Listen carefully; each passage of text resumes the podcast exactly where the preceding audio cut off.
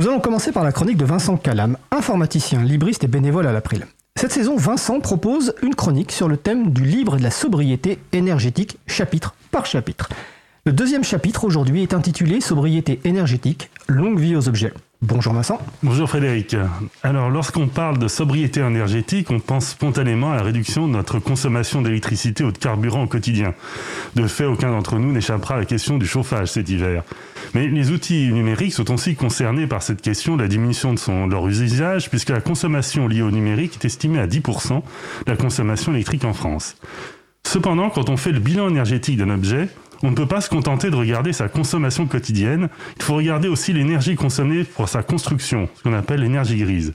Et celle-ci est très importante, souvent supérieure à la consommation de l'objet même pendant sa durée de vie. Et là, je ne parle ici que de l'impact énergétique, il ne faut pas oublier les dégâts environnementaux et sociaux de l'extraction des métaux nécessaires. Bref, une réflexion sur nos objets électroniques qui ont envahi nos quotidiens est nécessaire. C'est le sens d'une campagne lancée par l'ADEME, qui est l'agence gouvernementale de la transition écologique, vous dont vous avez peut-être vu comme moi une publicité dans les journaux. Cette campagne, joliment appelée Longue vie aux objets, est consultable à l'adresse suivante longue vie aux objets, tout attaché, .gouv.fr. Et est-ce que ce site parle du libre alors, c'est bien sûr ce que je suis allé regarder en premier. Ah, le site est bien fait, il y a des références intéressantes, hein. par exemple l'estimation de 10% de la consommation électrique citée en début de chronique vient de là. Mais dans les pages que j'ai consultées, je n'ai malheureusement pas trouvé de référence au logiciel libre. Dans le doute, je suis même allé jusqu'à faire une recherche logiciel libre via Google, c'est dire, sur les pages du site et rien de pertinent ne été retourné.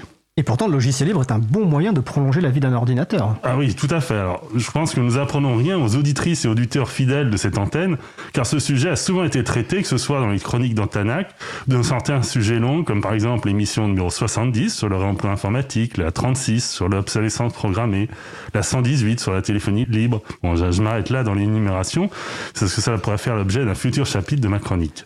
J'en profite pour signaler que les personnes qui souhaitent retrouver une émission par son numéro sur le site web, c'est simple, c'est libre libreavoue.org slash le numéro de l'émission. Donc si vous voulez réécouter l'émission 70 sur le réemploi informatique, vous allez sur libreavoue.org slash 70. Tout à fait. Alors donc je prendrai donc pour illustrer mon propos deux exemples récents. Le premier est un article du site zdnet.zdnet, recensé par la revue de presse de l'April de début septembre, article intitulé Vous voulez donner une seconde vie à votre vieil ordinateur, essayez ces distributions Linux. Tout est dans le titre, hein, seconde vie ou longue vie, l'idée est la même puisque à côté des distributions GNU Linux les plus connues qui sont à la pointe pour fonctionner sur les appareils les plus récents, il existe en effet des distributions qui se concentrent sur l'installation sur du matériel ancien, en proposant notamment des environnements de bureau plus légers, c'est-à-dire qui ne conservent que les fonctions essentielles pour un usage bureautique de base. Bon, on ne fera pas évidemment tourner 10 logiciels en même temps sur ces machines, mais elles pourront bien nous dépanner en cas de besoin, ou servir pour le petit dernier de la famille. Alors, mon deuxième exemple, c'est du vécu personnel. On m'a signalé récemment pour un site sur lequel je travaille que sur un vieux Mac, il n'est visible que sur Firefox, mais sous Safari, par exemple, sous Safari, le navigateur par défaut, il n'était pas visible. Après investigation, j'ai tout découvert que cela venait du durcissement des normes de sécurité du protocole HTTPS. Donc, HTTPS, c'est le protocole qui permet d'afficher les pages de manière sécurisée. Pour gérer ce protocole, le navigateur Safari se reposait sur le système d'exploitation, alors que le logiciel Firefox le gérait de manière indépendante. Et comme c'était un vieux Mac et qu'il n'était pas euh, plus maintenu, Safari n'était plus utilisable.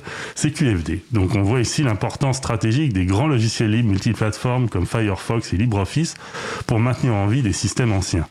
Je pense qu'on pourrait multiplier les exemples à l'infini. Mais malheureusement, ils vont concerner surtout les ordinateurs où, heureusement, nous pouvons encore installer ce que nous voulons. Le problème est beaucoup plus ardu pour les téléphones et les tablettes.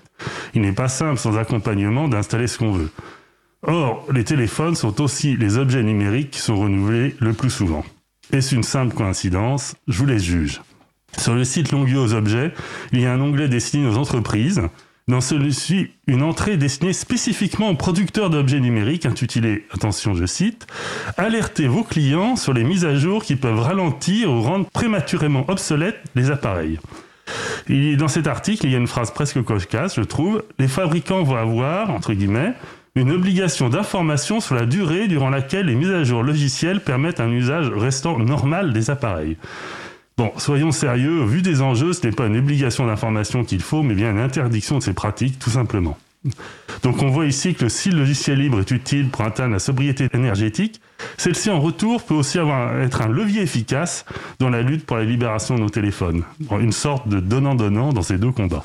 Bah écoute, merci Vincent. J'en profite pour rappeler que toutes les références citées seront sur le site de l'émission libreavou.org ou sur le site de la radio causecommune.fm. Oui, j'ai également mis dans les références un article du journal en ligne Basta qui était aussi recensé par la revue de presse de l'April récemment et qui développe bien les, les questions abordées ici. C'est aussi un journal de ce type-là, plutôt à destination de militants.